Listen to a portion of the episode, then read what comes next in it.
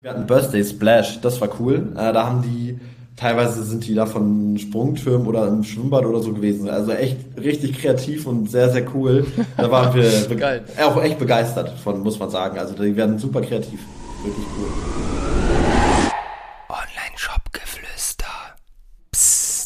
Hallo und herzlich willkommen zur heutigen Folge des Online-Shop-Geflüster Podcast. Und wir haben nach etwas längerer Zeit endlich mal wieder einen Interviewgast am Start. Und zwar niemand geringeren als Arne Reinhardt. Arne ist Teamlead Performance Marketing bei Snox und auch selbst als äh, selbstständiger Berater unterwegs. Und Arne, ich freue mich sehr, dass du heute dabei bist. Ja, ich freue mich auch riesig, dass es jetzt endlich mal geklappt hat. Mega cool. ja, safe. Wir wollen ja heute mal so ein bisschen äh, über zwei Themen sprechen. Einmal natürlich, äh, wie macht Snox überhaupt das Performance Marketing? Und natürlich auch jetzt aktuell äh, im Q4. Wie sieht das Ganze da aus? Was sind da eure Best Practices? Und äh, ja, vielleicht holst du uns mal ganz kurz ab, Seit wann bist du bei Snox? Äh, was ist passiert in der Zeit? Ganz grob, dass man sich mal vorstellen kann, was für eine Reise du da schon mitgemacht hast.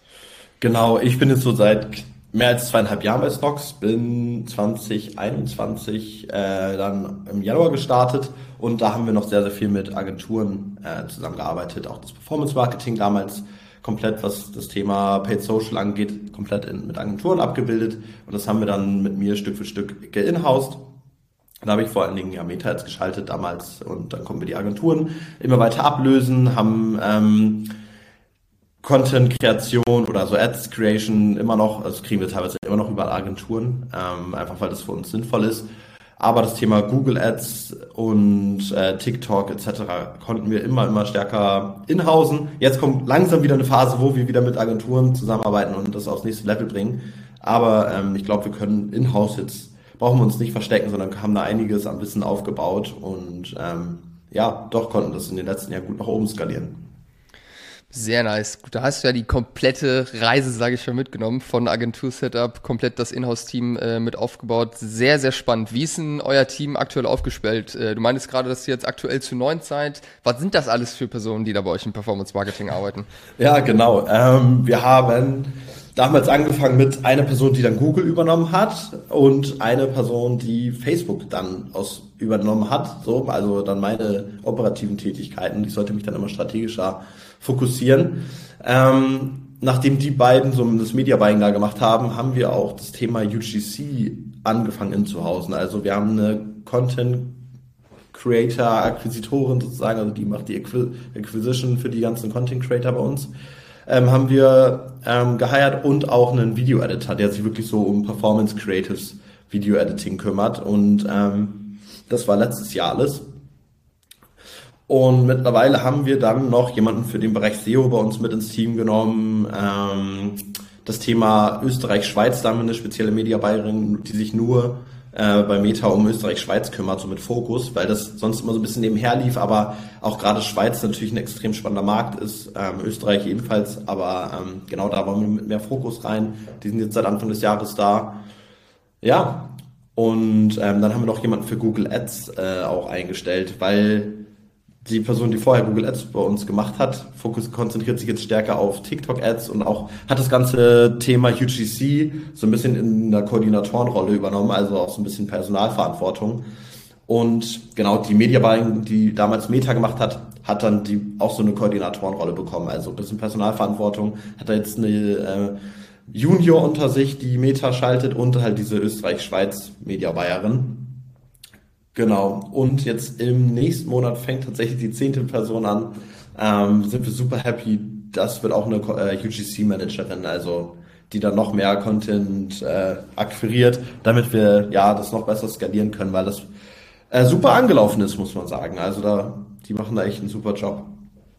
Okay, das heißt, ihr versucht jetzt sozusagen, dass, äh, du meinst ja gerade, dass ihr bei der Content Creation auch teilweise noch mit Agenturen arbeitet. Das Thema versucht jetzt auch dann mehr zu inhausen oder äh, was ist da der Hintergrund? Absolut. Also da haben wir lange mit, oder wir arbeiten auch nur mit Schema M zusammen und die machen auch gute Arbeit, aber wir haben auch gemerkt, dass wir noch viel näher am Produkt sind und ähm, haben da eigene Prozesse auch aufgebaut und ja, können das dann jetzt auch schon gut skalieren, muss man sagen, weil wir auch einen sehr hohen Bedarf haben an Ads. Also ich glaube, wir haben in der Woche knapp 40 UGC-Ads äh, die wir da durchtesten. Und dann kommen noch Image Creatives on top. Ja. Das ist ein bisschen was, ja. Das musst du dann erstmal hinbekommen. Okay, alles klar. Das heißt, ihr habt so ziemlich für äh, die meisten Kanäle mindestens mal eine Person, für die wichtigsten Kanäle dann auch äh, teilweise mehrere Personen. Also gerade so im Media Buying, was Meta angeht, habe ich jetzt rausgehört, sind es ja dann insgesamt jetzt schon äh, drei Personen und mittlerweile ja auch äh, eine Teamgröße äh, angelangt, wo du alleine nicht mehr die komplette Personalverantwortung haben kannst. Ich glaube, da gibt's ja diese eine Regel von äh, Jeff Bezos, äh, dass man zusammen irgendwie eine Pizza essen sollte. Viel größer sollte ein Team dann auch nicht sein. Macht Sinn, äh, den Schritt da jetzt dann auch zu gehen. Interessant, alles klar. Ähm, wir haben jetzt ja äh, oder auch schon ein bisschen was gehört zu den Kanälen, die, die, die ihr sozusagen bespielt. Habt ihr sonst noch weitere Kanäle, wo ihr jetzt nicht äh, speziell noch eine Person für drin habt, äh, die ihr irgendwie bespielt? Absolut. Also was wir jetzt dieses Jahr angestoßen haben, einmal das Thema TV. Ähm, da bin ich mit einer Agentur im ständigen Austausch. Also sie setzt das operativ um. Da haben wir aber auch die Creatives zum Teil, da haben wir vorher einen Test gemacht, welche laufen am besten, haben wir zum Teil externe, also von Schema M auch aber auch intern haben wir da über unsere Content Creator äh, selber Ads gemacht und unser Creative Team hat auch noch was geliefert. Also da haben wir die große Auswahl gehabt und auch eher im Low-Budget-Bereich wollten wir da erstmal starten, weil das für uns äh, schon auch ein großer äh, ja, finanzieller Aufwand war. Ich glaube, da muss man so mit mindestens 100.000 Euro Startbudget rechnen ähm, im Monat, bevor man überhaupt startet mit TV. Und was jetzt äh, relativ frisch ist, äh, das hat Johannes jetzt auch erst auf dem New Newcomers Summit erzählt, dass wir das Thema Native Ads äh, ausprobiert haben über Outbrain und jetzt auch diese Woche starten mit Tabula. Also äh, es ist auch zum Glück sehr erfolgreich angelaufen. Und das ist ein Kanal, den beispielsweise jetzt der SEO-Manager bei uns äh, übernimmt, weil wir gehen da über Advertorials und der kann da ganz gut diese Advertorials bauen, hat da ganz gutes Knowledge. Dementsprechend ähm, ist das so eine Mixposition aus Advertorial bauen, so Website-Arbeit, aber auch Media Buying und da ist eigentlich gut, gut in der Position. Das Thema TV liegt noch bei mir, werde ich jetzt aber auch übergeben. Ja, ja, ist ja auch ein groß, äh, eigentlich geil, äh, jemanden wie dich zu haben, der dann solche Sachen anschieben kann und, wahrscheinlich macht es dann so, wenn es funktioniert, dann holt ihr jemanden rein, der das Thema irgendwie dann langfristig übernehmen kann, oder? Absolut, oder auch intern erstmal aufteilen. Also das Thema wird jetzt die Marina übernehmen, tatsächlich im, im November, Dezember so und dann kann ich mich wieder neuen Projekten widmen. Interessant. Ähm, so Native Ads, habt ihr das vorher noch gar nicht gemacht? Also ist das jetzt wirklich sehr, sehr frisch oder wann habt ihr angefangen, darum zu testen? Das ist sehr, sehr frisch. Wir haben letztes Jahr einen Test gemacht über Yahoo. Die sind, glaube ich, mittlerweile Teil von Tabula. Ähm, haben ein sehr kleines Netzwerk gehabt und da hat es nicht funktioniert, muss ich sagen, leider. Dann haben wir aber äh, gehört, dass es doch bei anderen Brands ganz gut funktionieren soll, gerade über Advertorials. Und wir haben vorher immer auf die PDP gelinkt. Und äh, ich glaube, das ist jetzt drei, vier Wochen drei, vier Wochen alt, dass wir das Thema angestoßen haben und es ist bei uns gleich profitabel angelaufen. Also da waren wir schon super happy. Interessant. Wie kann ich mir das vorstellen vom Messaging? Also was äh, habt ihr denn für Messages, auf äh, die ihr da geht? Was bei uns gut funktioniert, ist junges deutsches Startup, äh, garantiert nie wieder Löcher in Socken oder nie wieder Löcher in Boxershorts. ist natürlich ein bisschen Clickbait, aber äh, wir haben so eine Anti-Loch-Garantie so um die Ecke. Also die Leute können sich dann die Socken wieder schicken, äh, zurückschicken, wenn sie Löcher haben sozusagen. Ja. Ja, Native Ads habe ich aber tatsächlich auch in diesem Jahr echt von vielen gehört, dass sie es mal ausprobieren wollen. Ist auf jeden Fall ein Kanal, der irgendwie im Kommen ist. Und ich glaube ja vor allem interessant, wenn man ein Massenprodukt hat irgendwo, was einfach für sehr, sehr viele Leute interessant ist. Ich glaube, wenn man jetzt in so einer kleinen Nische ist, äh, dann gibt's da deutlich bessere Kanäle, aber im Grunde Socken, Unterwäsche, ihr habt ja mittlerweile auch so viele andere Produkte. Da findet ja am Ende jeder irgendwie was. Und gerade auch mit der Positionierung irgendwie auf Basic Fashion macht das total Sinn. Freut mich auf jeden Fall, dass ihr den Kanal für euch entdecken konntet.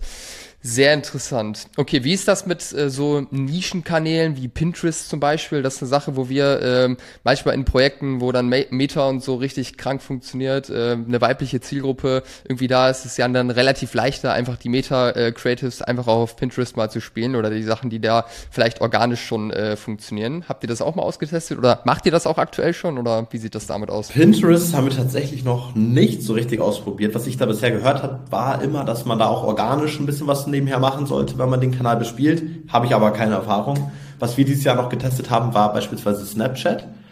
Ähm, hatten wir schon mehrere Tests. Die haben da jetzt so neues, äh, so eine neue Beta mit einem 7.7.0 Attribution. Also die hatten vorher sehr viele auf, äh, keine Ahnung, auf View Conversions optimiertes Attributionsmodell da im Hintergrund und jetzt haben sie es auf Klicks äh, in der Beta zumindest für eine bestimmte Auswahl an Kunden und das hat schon ganz gut funktioniert. Also deutlich besser als die Tests zuvor.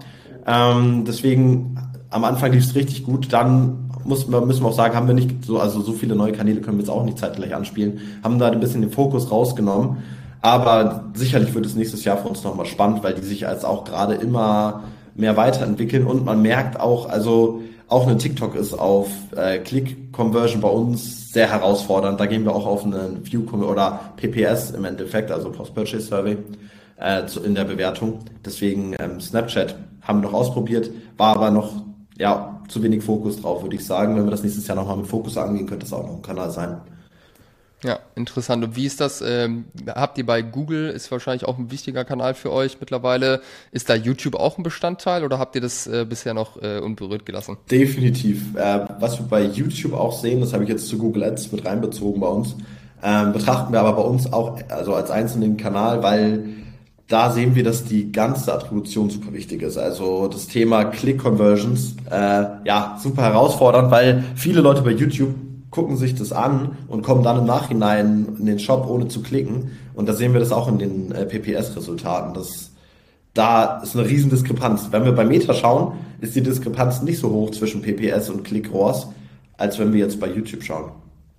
Ja, für die Leute, die jetzt gerade nur Bahnhof verstanden haben, du hast gerade das Wort einmal schon benutzt, PPS, äh, Post-Purchase Survey, würde ich auch jedem Shop empfehlen, ganz egal wie groß, auch gerade die ganz kleinen Shops, die jetzt vielleicht noch nicht mit großen Budgets arbeiten, umso wichtiger, da einfach äh, zu verstehen, woher kommen die Kunden. Einfach auf der Danke-Seite im besten Fall oder in der ersten E-Mail nach dem Kauf eine Umfrage, wo man fragt, wie bist du auf uns aufmerksam geworden. Das äh, ist echt sehr, sehr interessant, was man darüber für Insights nochmal zusätzlich irgendwie generieren kann. Und spätestens sollte man sowas haben, wenn man mehrere Kanäle bespielt, was ja bei euch offensichtlich der Fall ist. Absolut. Okay, das ist super wertvoll. Also wir arbeiten schon länger mit der PPS, ist wirklich ein Gamechanger auch für uns gewesen. Ja, ja, safe. Wie ist das bei YouTube? Habt ihr da dann äh, extra äh, Creatives dir dafür äh, erstellt? Kannst du da ein bisschen was dazu sagen? Äh, tatsächlich spielen wir das gerade vor allen Dingen auf YouTube Shorts, weil die bei uns, wir haben auch schon Breitbild alles ausprobiert. Shorts performt bei uns am besten, ähm, sowohl in den Klickwerten, aber auch in den PPS-Werten. Ähm, deswegen nehmen wir da auch ja, wir sind immer so 80-20 und äh, nehmen dann einfach die Creatives von Meta. Äh, das, ja, das ist einfach super spannend, dass man da nicht nochmal zusätzliche Produktionskosten hat etc., sondern das funktioniert da auch eins zu eins. Ja, ja, ist ja am Ende auch leichter, ne? Äh, da kann man ja wirklich viel auch recyceln. Gerade wenn man jetzt auch bei TikTok irgendwie Ads macht, die kann man ja dann auch am Ende für YouTube und für Meta noch mit benutzen. Da muss man sich äh, das Leben ja nicht komplizierter machen, als es ohnehin schon ist. Wir sind mit dem Thema Dedicated Ads sind wir dran. Ähm, ja, haben jetzt auch noch eine Agentur M28, die bei uns so TikTok mal ausprobiert hat und da haben die super funktioniert, so dedicated. Dann haben wir die aber auch auf Meta gespielt und da haben die auch super funktioniert. Also das Thema Dedicated Ads, da bin ich noch so ein bisschen gespaltener Meinung. Ich verstehe die Theorie dahinter, aber wie es dann in der Praxis aussieht, man würde es immer wieder überall testen. So deswegen bin ich geteilter Meinung, ob man das wirklich dann so auch spielen sollte oder ob man nicht doch überall auch die anderen Ads mal ausprobieren sollte in der anderen Kommunikation. Ja, also ich wüsste jetzt persönlich nicht, was dagegen spricht, die zumindest mal auszuprobieren, wenn die eh schon da sind, man dafür Geld bezahlt hat. Und wenn die funktionieren, dann ist doch alles fein. Dann äh, sprechen die Ergebnisse für sich. Ähm, lass uns noch mal kurz auf das Thema Inhouse-Teamaufbau irgendwie eingehen. Du hast ja den ganzen Prozess da irgendwie durchgemacht. Was war der Punkt erstmal, wo ihr gesagt habt, jetzt zusätzlich zu dir, ich habe es richtig verstanden, dass du auch das Performance-Marketing, sage ich mal, schon umgesetzt hast, bevor dann Leute eingestellt wurden, also eine genau. Zeit lang, oder? Ja, aber äh, halt Meta-Ads. Google Ads hatten wir damals mit Touchpoint, ja. Okay, alles klar. Und ihr hattet ja vorher ein klares Agentur-Setup. Ähm, was würdest du sagen, wenn man jetzt irgendwie ähm, an einem Punkt ist, man macht irgendwie ein paar Millionen im Jahr oder so, man hat eine Person, die das Performance-Marketing irgendwie macht, vielleicht sogar noch der Gründer, die Gründerin äh, selbst. Ähm, wenn man da jetzt irgendwie zwei Leute einstellen möchte, irgendwie in dem nächsten Jahr, die irgendwie da, da supporten, wen würdest du da suchen äh, und holen, dass das Thema richtig vorangeht? Ich würde mir jemanden suchen, der auch eigenständig arbeitet, strukturiert arbeitet, der aber auch so ein bisschen Marketing-Generalist ist. Gerade am Anfang ist es wichtig, dass man da Leute reinholt, die das in der Theorie verstehen und dann ist es egal, ob die in Google Ads umsetzen oder in TikTok Ads, weil im Endeffekt, ja, das Media Buying an sich ist dann nicht die, das äh, Herausfordernde, sondern dass man da jemanden findet, der die verschiedenen Kanäle bespielen kann, gerade wenn man noch nicht so viele Leute einstellt. Was würdest du da suchen? Also was sollte der vielleicht vorher schon mal gemacht haben, ähm, um diese Qualifikation auch mitzunehmen? Man muss ja dann schon fachlich auch irgendwie so ein bisschen drin zu sein, um dann auch äh, abliefern zu können. Ja, der sollte auf jeden Fall ähm, sich mit Excel auskennen, also analytische Fähigkeiten haben. Der sollte vielleicht auch schon mal ein paar Ads geschaltet haben. Also der Media äh, diese Werbeplattformen sollten nicht komplett neu für die Person sein, sondern der sollte da schon Erfahrung haben. Aber da das Creative mittlerweile einfach das Ausschlaggebendste ist im ganzen Performance Marketing, sollte der auch ein Verständnis für Creatives haben und auch ein bisschen Kreativität mitbringen. Und diese Kombination ist gar nicht so leicht zu finden. Ja. Ja, das ist so. Das äh, ist genau wie Entwickler, die auch ein Auge für Design haben. Das ist auch nicht so leicht zu finden. Definitiv. Sehr, sehr ähnlich, sehr ähnlich auch von der von der Kompetenz her, sage ich mal. Dieses logische mit dem Kreativen. Okay, das heißt sozusagen eine Person, die am Ende das Media Buying umsetzt, sehr analytisch irgendwie da rangeht, trotzdem ein bisschen Gefühl hat für das Kreative und die zweite Person wäre dann wahrscheinlich der Gegenpart, jemand, der den Content erstellt und sourcen kann. Ja, genau. So würde ich es aufstellen, würde ich sagen. Ja absolut der Source in Content. Vielleicht kann er noch ein bisschen Video cut, also Video editen. So, das wäre glaube ich nicht verkehrt. So, und da so ja, denke ich auch. Sonst muss man da immer wieder jemanden reinholen. Wenn man jetzt sich nur für eine Person entscheiden kann oder vielleicht auch nur das Budget hat, eine Person reinzuholen, äh, wenn du dich da jetzt entscheiden müsstest, äh, wer von den beiden ist wichtiger? Dann würde ich mir den Marketing-Generalisten reinholen, der keine, also ja, Content Creator Akquise, ich glaube, da kann man auch, glaube ich, in der Kommunikation, es ist sehr, sehr aufwendig, aber ich glaube, es ist schon mal besser, wenn man dann jemanden hat, der wirklich die Kampagne schon mal aussteuern kann, weil sonst braucht man auch keine Creatives. ja, ja, safe. Ja, würde ich auch sagen. Zumal man da ja auch wirklich gut äh, noch mit extern irgendwie arbeiten kann. Man kann ja auch ab und zu einfach mal ein, ein ausführliches Shooting machen, wo super viel Content irgendwie erstellt wird, dann Freelancer, der das Ganze irgendwie nachbearbeitet und dann ist es ja wirklich nur Dinge sehr systematisch durchtesten, Optimierungen machen an den Creatives, also einfach nur andere Reihenfolgen zum Beispiel und die dann wieder durchtesten. Absolut, deswegen, ja, gerade auch mit extern am Anfang würde ich da auch, so haben wir es ja auch gemacht. Erstmal für die Kreativleistung, dann vielleicht mit extern und auch Inhouse Creative Team hatten wir noch, aber ich glaube so UGC Ad äh, Agencies gibt es ja auch einige am Markt mittlerweile oder ob es ein Speakly ist oder ein Polar oder so, da gibt es auf jeden Fall gute Lösungen schon. Ja, was ist deine Meinung zu Speakly? Habt ihr da auch Erfahrungen gemacht? Ähm ja, haben wir Erfahrung gemacht. Ähm, hat auch gut funktioniert teilweise. Also es ist ja immer, es kommt ja wirklich auf den Content Creator dann drauf an. Und einige sind da halt besser und andere sind dann von der Qualität nicht so stark. Ähm, ich glaube, mittlerweile haben wir halt gemerkt, dass es super wichtig ist, dass wir einen Inhouse äh, Content Creator Pool haben aber das ist dann halt schon das Next Level so, weil dann arbeitest du häufiger mit Content Creators zusammen und merkst, das spielst du dich einfach ein. So, das ist extrem wichtig. Aber ey, für den Anfang ist es besser als gar keinen Content, äh, UGC Content zu haben. Deswegen ist es eigentlich eine Lösung, die man am Anfang schon mal ausprobieren kann. Ja, ja, würde ich auch sagen. Gerade wenn jetzt vielleicht auch Zeit fehlt, irgendwie ein paar Creator äh, rauszusuchen, ist ja dann auch immer ein bisschen Aufwand, äh, der dahinter steckt. Die Content Creator, mit denen ihr zusammenarbeitet, wie ist das aufgebaut? Habt ihr die angestellt auf Minijob-Basis? Arbeitet ihr da auf Rechnung? Schick, regelmäßig schickt ihr da, äh, denen was zu? Magst du dazu ein bisschen was erzählen? Ja, also da arbeiten wir auf Rechnungsbasis mit denen zusammen. Die werden nach Creative abgerechnet. Ähm, und den schicken wir, ja, also die haben natürlich, weil wir ja da schon Pool haben, haben die auch ihre Produkte schon vor, zu Hause dann äh, und können da produzieren und wir schicken denen dann wöchentlich Briefings zu. Ähm, aber immer wenn neue Produkte kommen oder also die kriegen auch dann auf Anfrage immer, immer wieder mal Produkte, wenn, wenn es, es muss natürlich auch neu aussehen, das Produkt in den Ads. Ähm, oder wenn wir beispielsweise für unsere Sales Specials, äh, da kriegen die dann relativ allgemeine Briefings, also unsere ähm, UGC-Managerin nimmt dann Loom auf und sagt, was wir so ungefähr wollen. Dadurch, dass wir schon so eingespielt sind, haben die da dann auch ein bisschen Freiraum für Kreativität und so, was uns dann auch wieder hilft. Und wir haben weniger Arbeit mit dem Briefing im Endeffekt. Also das ist auch schon ganz cool, wenn man häufiger mit denen zusammenarbeitet. Ja, ja, safe. Was heißt äh, pro Creative werden abgerechnet? Also wie ist ein Creative definiert? Äh, gebt ihr den dann auch, sage ich mal, äh, durch, dass ihr für dieses eine Creative jetzt irgendwie fünf verschiedene Hooks noch haben wollt?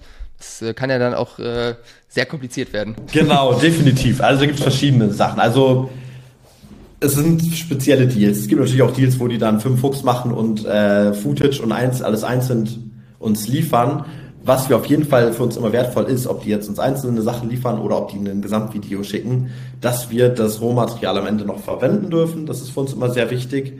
Und dass wir dann halt auch ein Buyout für, für dieses Material haben in einem bestimmten Zeitraum. Also bei, es fängt beim Monat oder so an und dann geht es auch mal bis hin zum halben Jahr, je nachdem, wie gut es auch funktioniert. Aber genau, da gibt es ja auch verschiedene Preismodelle. Ja, ja, safe. Und die Creator, mit denen ihr da zusammenarbeitet, jetzt gerade was das Content äh, Sourcing angeht, wie groß sind die? Also sind das sehr, sehr kleine Creator? Sind das auch Creator, die schon eine gute eigene Reichweite haben? Was sucht ihr da? Das ist, also da ist es wirklich egal, wie viel Reichweite die haben, sondern es kommt da wirklich darauf an, wie gut die sich vor der Kamera positionieren. Ähm, klar, wenn die schon Reichweite haben und sich auskennen, bringen die da vielleicht ein bisschen mehr Wissen von Anfang an mit, aber ähm, das ist jetzt nicht ausschlaggebend. Also kann auch ein super kleiner Content Creator sein und äh, den, wenn er gut vor der Kamera spricht und das Produkt gut vermarktet, ist der für uns genauso wertvoll. Was ich häufig merke, wenn wir mit Kunden das Thema UGC angehen, ist sehr, sehr viele Bedenken da sind, dass man ja nicht den Leuten äh, Wörter in den Mund legen möchte, dass man denen jetzt ein zu starres Briefing vorlegt. Ich habe jetzt bei dir so ein bisschen rausgehört, dass ihr da so ein bisschen zweigleisig fahrt. Teilweise ist es ein sehr klares Briefing, was ihr den Leuten durchgebt. Teilweise lasst ihr es aber auch offen bei, bei Sales-Aktionen. Wie konkret macht ihr denn so ein Briefing? Also wie hart vorgeskriptet ist das dann, äh, sage ich mal, wenn es äh, für euch äh, gut vorgeskriptet ist? Ist es dann wirklich jedes Wort oder sagt ihr nur ungefähr den Inhalt? Es ist, glaube ich, eher ungefähr der Inhalt insgesamt, aber wir haben jetzt auch gerade das Thema, dass wir natürlich eine hohe Anzahl an Ads haben und wir wachsen und wollen, brauchen immer mehr Creatives, ob es jetzt noch ein YouTube ist, ein TikTok dazu etc. Dementsprechend ähm, testen wir jetzt auch gerade mal aus, ob wir Winning Creatives zu Content Creators schicken und die das eins zu eins nachbauen. Hat teilweise schon funktioniert, dadurch kann man das alles so ein bisschen skalierbarer machen. Da haben die dann natürlich wenig kreativen Spielraum. Ähm, aber wenn die auch selber noch nicht so viel Erfahrung haben, vielleicht auch ganz gut für den Anfang so. Und äh, so deswegen kann man das nicht, also wir machen sowohl als auch beides. Es kommt immer auf den Content Creator drauf an. Ja, okay, interessant. Und ähm, bei Sales-Aktionen, jetzt gerade auch im Hinblick auf Q4, da werdet ihr wahrscheinlich auch einiges machen an äh, diversen Tagen. Wie bindet ihr da die Creator mit ein? Was äh, wollt ihr dann von denen haben und wie benutzt ihr das am Ende auch im Performance-Marketing?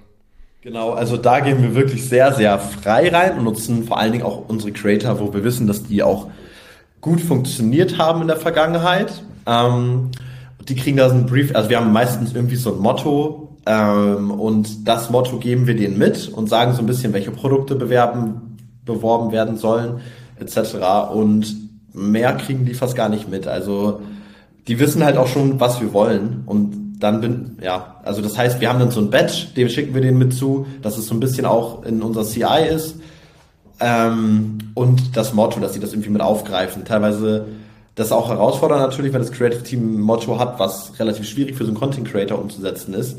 Aber es kommen jetzt Mottos äh, im November, das hat ganz gut funktioniert auf jeden Fall.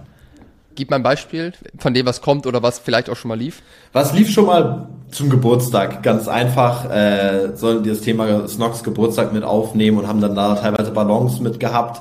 Oder, ah nee, wir hatten Birthday Splash, das war cool. Äh, da haben die Teilweise sind die da von Sprungtürmen oder im Schwimmbad oder so gewesen. Also echt richtig kreativ und sehr, sehr cool. Da waren wir Geil. auch echt begeistert von, muss man sagen. Also die werden super kreativ. Wirklich cool. Ja, geil. Ich glaube, das, das ist halt auch der große Vorteil, wenn man wirklich mit äh, Creatern eng und lange zusammenarbeitet, dass einfach eine Bindung da ist und man wirklich auch begeistern möchte mit dem, was man tut und halt auch sehr kreativ dann werden kann. Absolut, ja. Okay, sehr interessant. Wie sieht ansonsten eure Creative-Strategie aus jetzt an äh, Aktionstagen? Ähm, das, was ich unseren Kunden immer empfehle, ist da sehr, sehr klar aufs Offer, sage ich mal, zu gehen, viel Single-Image auch zu machen. Du hast jetzt gerade auch schon angesprochen, dass äh, eure Content-Creator dann auch Videos erstellen. Das heißt, Video ist ja definitiv auch ein Bestandteil. Wie geht ihr daran? Ja, also das ist bei uns tatsächlich auch so, dass diese großen Offers, auch empfiehlst, äh, bei uns auch das Allerwichtigste sind. Letztes Mal war von, äh, wir haben beim Geburtstagsspecial hatten wir ein Shooting mit den Mitarbeitern in Frankreich und da hat dann am allerbesten tatsächlich, obwohl wir auch UGC Creatives und alles hatten, hat ein, eine Meme-Ad am besten funktioniert. Ähm, mit einem Mitarbeiter aus meinem Team, der lag dann auf der Sonnenliege und hat einfach so einen Spruch über dem Kopf gehabt und die hat alles outperformed. Und da fragt man sich natürlich dann auch im Hintergrund manchmal, okay, wir haben so viel, so viel Ressourcen in andere Sachen gesteckt und jetzt funktioniert das Image hier mit dem großen Offer am besten.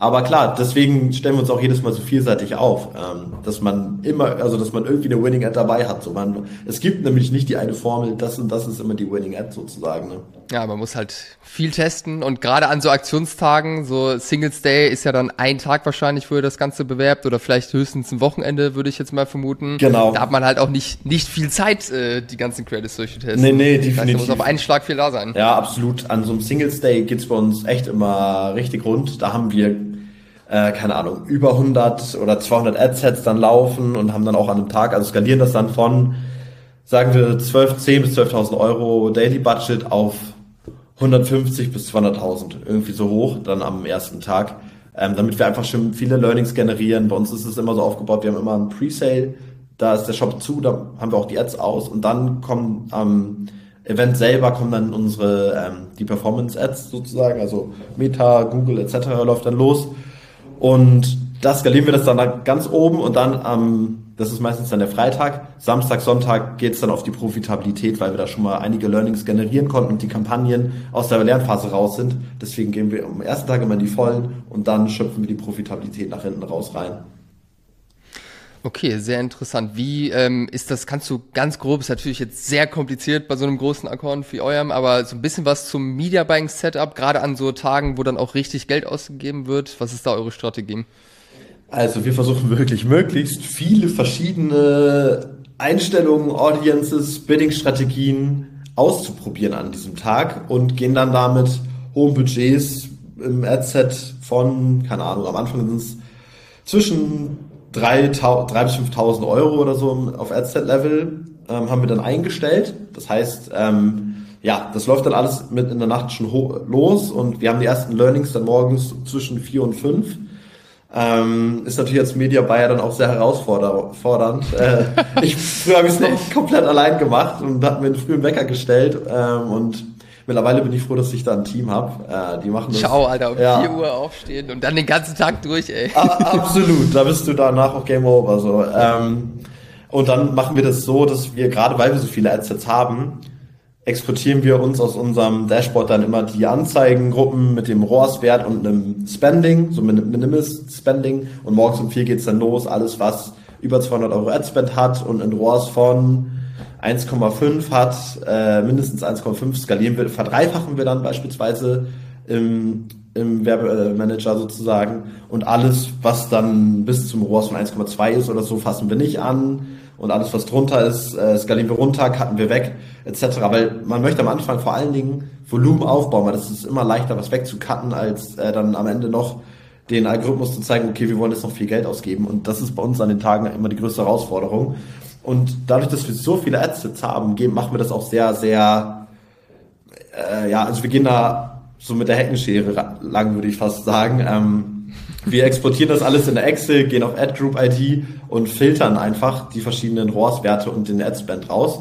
Und alles mit dem Ad, also dann kopieren wir die Ad Group IDs in, bei Facebook rein und ähm, stellen da die Budgets dann eher so alle auf einmal um. so, ja. Ja, ja. Okay, und du meintest gerade auch äh, möglichst viele Audiences und so weiter reinnehmen. Das heißt, ihr habt dann Broad, ihr geht über Interessen, Lookalikes, sowas auch? Oder also wirklich komplett breit einfach reinstreuen, ja? Genau, dass man Stacked Interessen hat, dass man Stacked Lookalikes, also alles mögliche ausprobieren, was geht. Ähm, genau, aber auch, ja, was, und was super bei uns immer funktioniert, ist, dass der, normalerweise steuern wir immer auf Maximize Conversions. Aber da gehen wir auf den Conversion-Wert, also Max-Value-Kampagnen, weil die irgendwie noch mehr Budget irgendwie an diesen Tagen äh, platzieren. Das funktioniert jedes Mal bei uns sehr, sehr gut, muss man sagen. Okay, interessant. Ja, geiles Learning. Ähm, macht ihr auch Advantage Plus Kampagnen an solchen Tagen oder extra Skalierungskampagnen oder läuft dann alles über diese Kampagne, wo die ganzen äh, 120 Adsets dann drin sind? Ah ja, gut, also die Advantage Plus Kampagnen laufen natürlich auch. Also wir haben auch, glaube ich, keine Ahnung, lass es 20 irgendwo zwischen, ich weiß es gerade auch nicht mehr genau die Zahl im Kopf, weil ich das operativ nicht mehr umsetze, aber es sind bestimmt 20 bis 50 Kampagnen, die da laufen, ähm, wo wir dann sagen, wir haben eine General, auch so vom Creative, von der Creative Ansprache. Dann haben wir einmal das thematische Singles Day beispielsweise, haben wir dann als Kampagne irgendwie fünf Singles Day Kampagnen, die nur das Thema Singles Day aufnehmen. Aber dann gehen wir auch noch, haben wir jeweils fünf Kampagnen auch noch für unsere Best Performer Produkte. Und da sind dann ja die ganzen Adsets drin, wo überall die gleichen Creatives drin liegen und sowas. Also wirklich versuchen, so viele Angles wie möglich da auszuprobieren. Wenn ich aber noch ein kleiner Shop bin, muss man dazu sagen, würde ich das Risiko minimieren. Also wir gehen dann, wir haben dann morgens vielleicht schon Spending von 10.000 Euro, das wir auch teilweise natürlich in den Sand gesetzt haben, weil die Kampagne nicht gut läuft. Wenn ich einen kleinen Shop habe, würde ich das anders angehen. Da würde ich nicht so ein großes Risiko eingehen, sondern da würde ich von langsam hochskalieren, so je nachdem, was dein Ziel ist. Aber ja, vielleicht nochmal dazu. Nicht, dass sich jetzt da die Zuhörer die Finger verbrennen, ja. das wäre blöd. Also ich würde schon grundsätzlich auch sagen, dass es Sinn macht, am Anfang halt eher aggressiv reinzugehen, äh, gerade wenn jetzt auch der Aktionszeitraum kurz ist, äh, aber natürlich nicht so aggressiv wie ihr und vielleicht auch ein bisschen simpler, äh, weil man kann sich ja jetzt als Gründer, äh, wenn man jetzt als Gründer noch äh, das Performance Marketing macht, ja jetzt nicht den ganzen Tag davor kleben äh, an so einem äh, Aktionstag und nur das Media Buying irgendwie umsetzen. Also ich würde das wirklich super easy angehen, einfach ein Adset Internet mit äh, den S äh, Anzeigengruppen, äh, wo einfach möglichst viele Creators auch drin sind äh, von den Variationen. Audiences würde ich tatsächlich äh, gar nicht groß mit rumspielen, äh, sondern das sehr broad äh, angehen, weil sonst wird's halt einfach sehr schnell sehr, sehr viel, was man irgendwie machen muss und dann zusätzlich irgendwie noch eine Advantage Plus und dann halt zusehen, dass das Budget halt äh, entsprechend angepasst wird, dass das alles irgendwie handelbar ist, weil damit alleine hat man ja auch schon ganz gut zu tun. Absolut. Was ich aber häufig sehe, auch bei einigen Kunden bei mir, dass die sehr, sehr viele Creatives im Vorfeld bauen und dann noch kurz Ideen haben, ah, das und das äh, können wir noch machen. Dann haben die am Ende aber 20 Creatives und wenn du zu viele Creatives in den Adset hast, dann hast du auch zu wenig Learnings auf den einzelnen Ads. Und das ist dann auch wieder ein Problem. Das heißt, ich würde schon versuchen, auch meine Ads keine Ahnung, fokussiere dich vielleicht auf fünf Ads pro oder wenn es ein Sales Special ist, vielleicht auf sieben oder so pro Adset damit, und dann mach lieber verschiedene Adsets, damit jede Ad auch genug Budget abbekommt, so, ne? Safe, so würde ich es auch machen. Dann einfach verschiedene Ideen. So, man hat jetzt ein Bild, äh, irgendwie verschiedene Anordnungen von den ganzen Sale-Sachen, äh, ähm, dass man das in ein Asset packt, wenn man dann einen UGC-Creator hat, der irgendwie nochmal fünf verschiedene Variationen hat, dass man es einfach thematisch so ein bisschen aufgliedert auf die Assets. Das würde ich auf jeden Fall auch empfehlen. Ansonsten hat, haben die meisten Credits überhaupt gar keine Chance, sich zu beweisen. Safe. Und was wir noch immer machen, aber das ist vielleicht auch schon wieder ein bisschen fortgeschrittener, wenn wir am ersten Tag so viele Learnings gesammelt haben, dann geht direkt unser, also unsere UGC-Managerin, die spricht auch Voice-Overs beispielsweise und unser Video-Editor, die sind dann auch immer auf Bereitschaft und meistens haben wir es dann am Wochenende, haben die beide Bereitschaftsdienst sozusagen und iterieren dann die Winning Ads. Das sind dann vielleicht so zwei, drei Ads und da versuchen wir noch mal so ein paar, so ein bisschen frischen Winter in die nächsten Tage reinzubringen, weil das immer ganz geil ist. Ja, ja, da müssen natürlich die Ressourcen äh, für vorhanden sein, aber definitiv geil. Wenn man die Möglichkeit hat, äh, kann man sicherlich dadurch noch mal einiges rausholen. Okay, sehr, sehr spannend. Ähm, ja, das äh, ist ein Thema, da könnte man wahrscheinlich jetzt noch deutlich länger drüber sprechen, aber ich glaube, dabei belassen wir es. Äh, für manche Leute ist es vielleicht auch schon Fach, äh, Fachchinesisch, äh, die jetzt gerade zuhören. Ähm, lass uns vielleicht noch ganz kurz über Rabattstrategien sprechen. Wie macht ihr das? Beziehungsweise, sag mal, was ich wahrnehme. Wenn ich Snox wahrnehme, ich habe auch äh, Snox-Produkte zu Hause und schon das eine oder andere Mal bestellt. Ich habe das Gefühl, dass seit diesem Jahr oder seit Mitte letzten Jahres schon relativ viele Rabattaktionen irgendwie gefahren werden, beziehungsweise es deutlich mehr ist als vor zwei Jahren noch ähm, und dass eigentlich immer so ziemlich die gleiche Strategie verfolgt wird, bis 50% Rabatt oder dann an äh, krassen Aktionstagen vielleicht nochmal bis 60 bis 70% Rabatt oder so. Damit spielt ihr, glaube ich, ein bisschen rum, je nachdem, äh, wie wichtig der Aktionstag ist oder was auch im Markt generell für Rabatte üblich sind. Und dann rabattiert ihr die meisten Produkte, ähm, also die, Be die Bestseller wahrscheinlich einmal mit 20% Rabatt oder so, ein paar Produkte, die ihr raushauen wollt, mit 70% Rabatt und alles dazwischen, irgendwo dazwischen. Und das ist so ziemlich das Einzige, was ich so richtig wahrgenommen habe von Aktionen, die ihr gefahren habt so dieses Jahr. Ist das richtig? Habe ich irgendwas übersehen oder ist das so ziemlich die Strategie, die ihr da verfolgt? Also wir geben immer maximal bis zu 50% Rabatt. Dann gibt es vielleicht nochmal 5% on top, wenn man eine App kauft oder über irgendeinen speziellen Partnerdeal kommt. Genau. Ähm, bei der Rabattierung sind wir schon sehr defensiv geworden, weil wir auch immer schauen müssen, dass die CM2-Marge im Ende stimmt. So, wenn wir, wir wollen natürlich bei so einem Sales-Event auch nicht draufzahlen, sondern da muss ein guter Mix vorhanden sein. Das heißt, wir gehen oft bei Varianten, die sich relativ schlecht in dem Evergreen Setup verkaufen. Äh, da geben wir dann häufig höhere Rabatte. Und bei unseren Best Performer Produkten glaube ich maximal bis 10%. Also, weil die verkaufen sich auch so, da wollen wir dann lieber die Marge sparen, sozusagen. Und unsere Strategie ist, ich glaube, wir haben im Jahr jetzt, das ist jetzt unsere feste Strategie bisher, fünf Sales-Events im Jahr ist nicht wenig, aber unsere, unsere ja, Strategie dahinter ist, dass wir unsere Marke auch nicht kaputt machen wollen. Wenn du das so wahrnimmst, dass wir so viele haben, ist es schade, weil wir eigentlich versuchen, dass die Marke da so ein bisschen zu schützen. Ähm, keine Ahnung, dafür sind unsere Sales-Zeiträume auch immer sehr kurz. Wir haben immer wirklich nur ein Wochenende mit einem Pre-Sale oder zwei Tagen mit Pre-Sale oder dann noch ein App-Only-Day oder sowas. Und andere Marken gehen ja wirklich äh, da einen ganzen Monat jetzt im, im, November oder mehrere Wochen wirklich in, und im November wird es jetzt auch wieder kommen, dass die ganzen Black Weeks starten und da machen wir einfach nicht mit. Wir sagen, wir haben Singles Day, wir haben Black Friday, weil wir wollen unsere Produkte auch nicht so verramschen, sage ich mal. Ja, ja. Das heißt, ihr habt Singles Day ist dann das Wochenende und Black Friday ist auch das Wochenende, korrekt? Genau, aber Black Friday ist glaube ich noch Cyber Monday, das nehmen wir dann auch noch mit und dann haben wir ich glaube, Mittwoch, Donnerstag haben wir dann immer noch äh, Presale-Tage.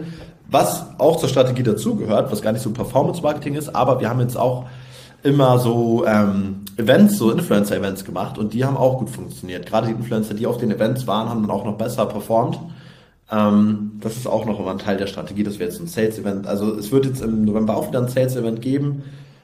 Ähm, genau, und da auch gar nicht zu Black Friday, sondern vorher, weil Black Friday sind die Preise der Influencer natürlich auch höher. Genau. Okay, interessant. Ja, du, ich, äh, also ich habe, äh, also natürlich mega smarte Strategie, auch von der von der Rabattierung und so. Finde ich auch interessant, dass du gesagt hast, dass ihr bei den Bestsellern auch nur 10% Rabatt gebt. Ich habe auch schon überlegt, teilweise bei Kunden, ob man überhaupt Rabatt geben muss bei den Produkten oder ob man auch bei den Bestsellern vielleicht mal den Rabatt weglässt, weil dann spart man sich am Ende noch mehr Marge. Und am Ende geht's ja auch vor allem darum, einfach irgendwie zu werben mit den Rabatten, dass Leute in den Shop reinkommen. Äh, man sieht, da ist viel rabattiert, dann kaufen die Leute ja trotzdem. Ähm, aber schon von der Wahrnehmung äh, habe ich schon äh, häufiger mitbekommen, dass irgendwie Rabatte kommen. Und wenn man halt sonst nicht im Funnel irgendwie krass drinsteckt, ähm, und dann bei den Rabatten ist man halt safe drin bei dem Budget, was ihr ausgebt. Ich glaube, dann kann halt schnell mal dieser Eindruck, äh, dieser Eindruck entstehen. Aber fünf Events pro Jahr finde ich jetzt auch nicht viel, ehrlich gesagt. Äh, da gibt's Brands, die deutlich, deutlich mehr machen oder auch immer einfach mit krassen Rabatten irgendwie um die Ecke kommen. Und bis zu 50 Prozent ist ja auch absolut human noch an der Stelle. Absolut. Ja, wir wollen es halt auch profitabel machen. Deswegen, ja, macht ja. macht ja auch Sinn, sonst hat man ja auch nichts davon. Wie macht ihr das? Letzte Frage und dann sind wir auch am, am Ende angekommen. Thema Tracking, wahrscheinlich auch nochmal ein Thema, wozu man eine eigene Folge äh, machen könnte, aber vielleicht ein kurzer Rundumschlag. Wie seid ihr da aufgestellt vom Toolstack ähm, und wie geht ihr daran? Ja, also das Thema Tracking liegt tatsächlich auch bei mir. Ähm, da haben wir ein Customized Attributionsmodell. Wir arbeiten da mit der Firma Attribute zusammen. Die haben so ein Matching im Hintergrund, das so die ganzen User-Profile matcht etc. Und das wird dann alles über Looker Studio, also von Google sozusagen, äh, grafisch dargestellt und in BigQuery gesichert. Ähm, da haben wir so ein Server-Side-Tracking aufgesetzt. Ich glaube, für viele ist es noch nicht in der Preis-Range. So ist, glaube ich, schon äh, obere Pre Preis-Range. Dafür halt customized, was super geil ist, weil wir da halt das Attributionsmodell auf unsere Unternehmensziele abstimmen können. Und auch beispielsweise, keine Ahnung, wir können Discount-Codes, Klicks, E-Mail-Opens, App-Conversions, alles mit einfließen lassen als Touchpoint-Interactions. Und das ist halt schon ganz geil, dass du möglichst viele Touchpoints hast. Ähm, für den Anfang würde ich jedem Shop empfehlen, guckt in die Google Analytics-Werte, wenn ihr mehrere Channels schon betreut. Wenn ihr, also ich würde nicht in die Werbeplattform wie, keine Ahnung, bei Meta oder so direkt reingucken, sondern ich würde dann schon eher in, bei Google Analytics auf die Daten schauen und lieber strengere Datenbetrachtung in der Budgetaussteuerung nutzen als eine zu, zu faire, also als eine zu, eher, äh, keine Ahnung, wie ist das, wenn diese zu leicht äh, ist sozusagen. Also wenn du die View Conversions stark berücksichtigst in deinem äh, in deiner Aussteuerung des Budgets, kannst du dich auch ne, kannst du ja auch schnell die Finger verbrennen, weil du zu viel Geld ausgibst. Ja. Genau. Ja, dann gib ihm. Genau. ja. wenn du die anguckt. Absolut. Ich glaube, äh, noch ein cooles Tool, was noch günstiger vom Budget ist, ist beispielsweise klar. Die haben auch so ein, ein Multi-Channel-Attributionsmodell, äh, bisschen günstiger. Oder ähm, genau, was wir noch machen, noch mehr Top-Level ist, dass du immer die Marketingquote pro Channel dir anschaust. So Marketingquote ist Kosten-Umsatz-Relation. Ähm, einmal gesamt würde ich mir das betrachten, weil das ist einfach keine Attribution drin. Das ist das, was in deiner P&L am Ende übrig bleibt. Das heißt, da so die, die Werte müssen stimmen, sonst bist du am Ende nicht profitabel, wenn du es sein möchtest. So, ähm, deswegen würde ich da immer sagen, guck auf die Marketingquote in, in general, guck dir deine einzelnen Channel an, guck die auf Produktebene an, die Marketingquote, wenn du für spezielle Produkte Ads schaltest. Guck dir da die Marketingquote an, ist, verkaufst du das überhaupt profitabel oder nicht? So, das würde ich so vorneweg mal machen. Und wie du vorhin gesagt hast, die PPS, also die Post-Purchase Survey, die kann man auch von Anfang an eigentlich so ähm, berücksichtigen. Da ist nur wichtig, darauf zu achten, dass du eine gute Antwortrate hast, weil im Endeffekt muss die, müssen die Entscheidungen ja auch auf einer Signifikanz basieren. Und wenn die zu niedrig ist, die Antwortrate, sind die Aussage, also die Antwort noch nicht aussagekräftig. Das Was würdest du sagen, ist eine gute Antwortrate? So 25 bis 50 Prozent, irgendwo so dazwischen? Wir sind bei 70 mittlerweile. Wir haben einem, oh, krass. Wir arbeiten mit einem Pop-up und äh, haben so den Hintergrund ausgegraut und das funktioniert sehr, sehr gut. Ja. Mit was für einem Tool macht ihr das? Mit Fairing arbeiten wir aktuell noch zusammen. Mhm. Wir werden jetzt aber bald auch von einer Partneragentur äh, einen, einen Customized Thema. Also sie arbeiten gerade auch an einem PPS-Tool, das, weil Fairing hat, ist, funktioniert schon ganz gut, aber es gibt noch Optimierungsmöglichkeiten. Ja, okay, krass. Das ist, äh, ist interessant, weil 70 Prozent ist schon eine Ansage. Das finde ich schon sehr, sehr stark, äh, ehrlich gesagt, für die Post-Purchase Survey. Da kann man ja wirklich super, also das ist ja so ein kranker Wert, den ihr dadurch reinholt. Äh, dann habe ich da auf jeden Fall auch ein To-Do für mich mitgenommen, äh, da nochmal reinzugehen in das Thema. Weil mein äh, aktueller Stand war so 25 bis 50 Prozent, da ist man schon ganz gut dabei. Äh, ich meine, ist immer noch besser als nichts, aber 70 Prozent ist ja dann schon nochmal ein gutes Stück mehr. 50 Prozent sind auch völlig fein. Ich glaube, was alles so unter 25 ist, da muss man, glaube ich, noch mal ein bisschen ins AB-Testing gehen, auf jeden Fall. Ja. Ja, geil. Sehr interessant. Ey, Arne, ich habe leider einen Folgetermin. Ich würde gerne noch weiter mit dir äh, sprechen. Es hat mega Bock gemacht. Ich glaube, da waren richtig, richtig viele Nuggets dabei. Vielen Dank, äh, dass du dabei warst und alles so offen geshared hast. Äh, und ähm, für alle, die Kontakt mit dir aufnehmen wollen, äh, wir hatten ja im Intro kurz gesagt, du brätst ja auch äh, für Einzelunternehmen äh, selbstständig. Verlinke ich mal dein LinkedIn-Profil in den Show Notes. Könnt gerne Kontakt aufnehmen. Wahrscheinlich auch, wenn so nochmal eine Frage irgendwie besteht. Und ich sag vielen Dank. Du hast das letzte Wort. Was willst du den Leuten mitgeben fürs Q4, was er jetzt schon angefangen hat? Ihr einfach alle eure Budgets nicht so hoch dreht, damit der CPM schön weit unten bleibt für uns und ja. Sehr gut, beste Antwort. Perfekt. Alles klar, dann alles Gute weiterhin für euch, Arne, und vielen Dank für die ganzen Insights. Ja, danke dir. Habt noch einen schönen Tag.